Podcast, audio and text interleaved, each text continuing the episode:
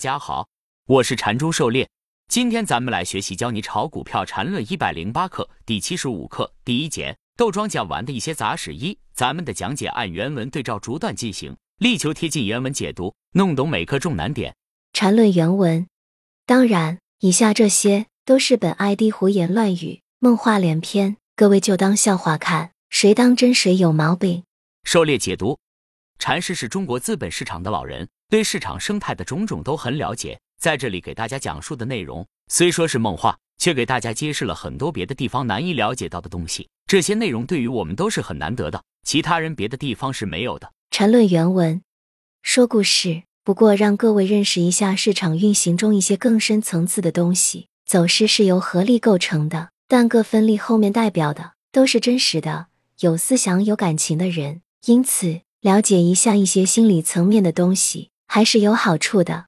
狩猎解读：市场中更深层次的东西是市场参与者的不同预期，是他们对市场各种情况的综合反应。其中很重要的一方面就是每个参与者的心理变化。每个人都是有感情的，都会有贪婪和恐惧心态，在操作中有时候甚至是决定性的。因为现在操作都是通过客户端秒级操作，心理层面的波动很容易影响到现实操作。缠论原文：当然，对于一般散户来说。多了解一点事情，并不能改变对走势完全严格客观的态度。为什么？因为对于一般的散户，其影响力对于合力可以完全忽略不算，因此其操作当然就可以完全只看合力最终的结果，而不需要关心每一刻合力所对应的各分力间的博弈。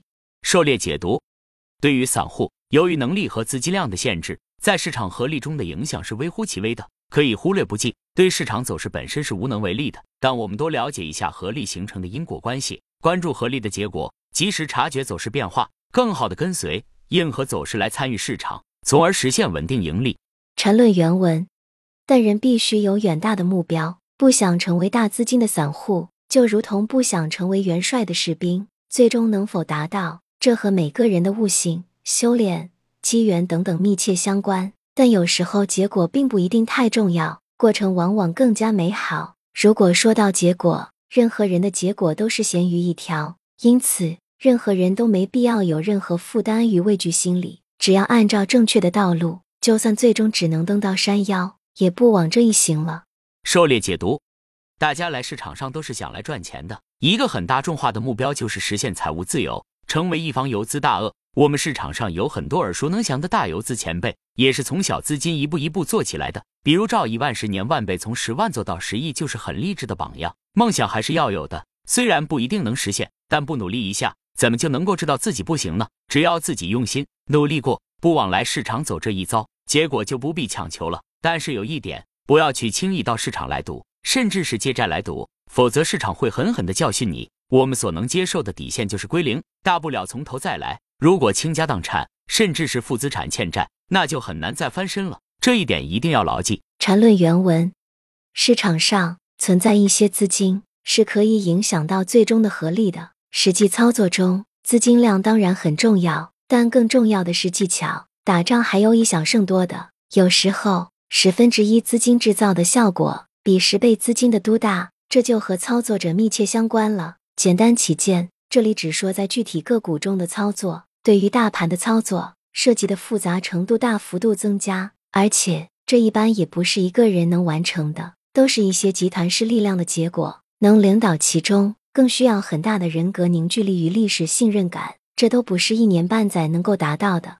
狩猎解读：小资金对于走势的影响是可以忽略的，毕竟浮游不能撼动大树，但小资金可以利用技术技巧顺应走势来实现资金的快速增长。当资金量达到一定规模后，技巧的功效就可以被放大了。对于盘子小的个股，一个不算太大的资金配合好的技巧就能影响改变股票走势。对于影响大盘的操作来说，要难很多，因为大盘涉及复杂的生态系统，能够影响大盘走势的人物必定要有非凡的实力，通常需要领导一个集团势力才能担此大任，不是个人能力可及的。看看禅师三千六百点凭空接句时，在极端恶劣的环境下，硬生生的做出来一个分时级别的小趋势来。为后面反击创造了有利条件。缠论原文：个股操作涉及对合力产生影响的，无非两类资金，一种就是庄家，一种就是玩庄家的人。一般的误区总是觉得庄家就最牛了，庄家如何如何凶煞，如何如何吃人不吐葡萄皮，其实都是人云亦云的无聊玩意。确实有不少所谓的庄稼成功过，但有更多的庄稼给搞死了。死的庄稼比最终活下来的多得多。庄稼被搞死有很多种原因，其中一种很常见的就是给玩庄稼的人搞死的。狩猎解读：对于个股而言，散户的力量可以忽略。能够发挥影响力的就是庄家以及专门猎庄的人了。通常我们理解的庄家就是资金量特别大，可以在个股里呼风唤雨、一手遮天。但要做一个成功的庄家，光有钱是不行的。看看最近证监会处罚的几个大户，动用几十亿资金捣鼓了半天还亏损，到头来还被监管处罚，就可以想象做庄的难度了。我们看到的成功的庄家只是众多庄家里的极少数，很多庄家玩不转，亏得一塌糊涂。看看最近两年那些资金链断裂、连续一字板跌停的庄股，死了多少庄家，自己去数数。缠论原文：市场里有一种这样的人，这种人的资金实力当个庄家肯定是一点问题都没有，而且一般来说，这种人以前都是牛庄，但后来因为证券法之类的法律出来，不想惹事，或者就太懒了，天天去算计散户太累，还不如一下算计一个大家伙，吃一顿够按顿了。或者就是无聊，看着别人当庄，就是想搞死，赚不赚钱倒是次要。一般这种人，钱早不是问题，纯粹是为了开心，或者就为了教训一下暴发户。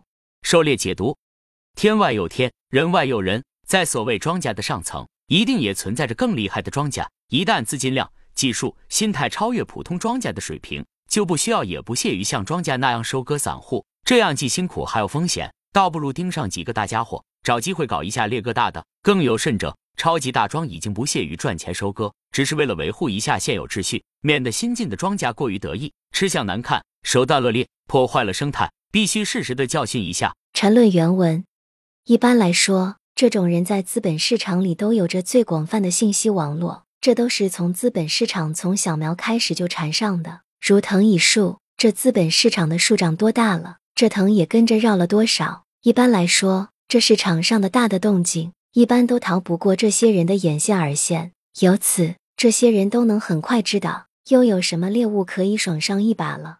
狩猎解读：中国最流行的就是圈子文化，尤其是那些圈子里辈分较高的大佬，他们自圈子创建之时就身在其中，在圈内有着极高的声望，有实力，对圈子内外的事情也了如指掌。圈子很小，市场上有什么大的动静，圈子内大佬很快就能知晓，一旦被盯上。就成为集中猎杀的目标，要么就经受住考验，成功入围圈子；要么就成为其中的猎物，被猎杀。要在市场顶层生态圈内站稳，必然要靠能力和实力从市场搏杀得来。缠论原文：如何圈定猎物？这并不一定有任何固定的原则。当然，有些人比较死板，或者在这行里还是新手，所以比较注意攻击目标，至少不敢攻击太垃圾的东西，否则万一搞砸了，连回旋的余地都没有。但对于老手来说，其实都无所谓。股票不过是一个游戏的凭证，玩烂了也无所谓，大不了来个凤凰变乌鸡，乌鸡变凤凰的来回折腾几次，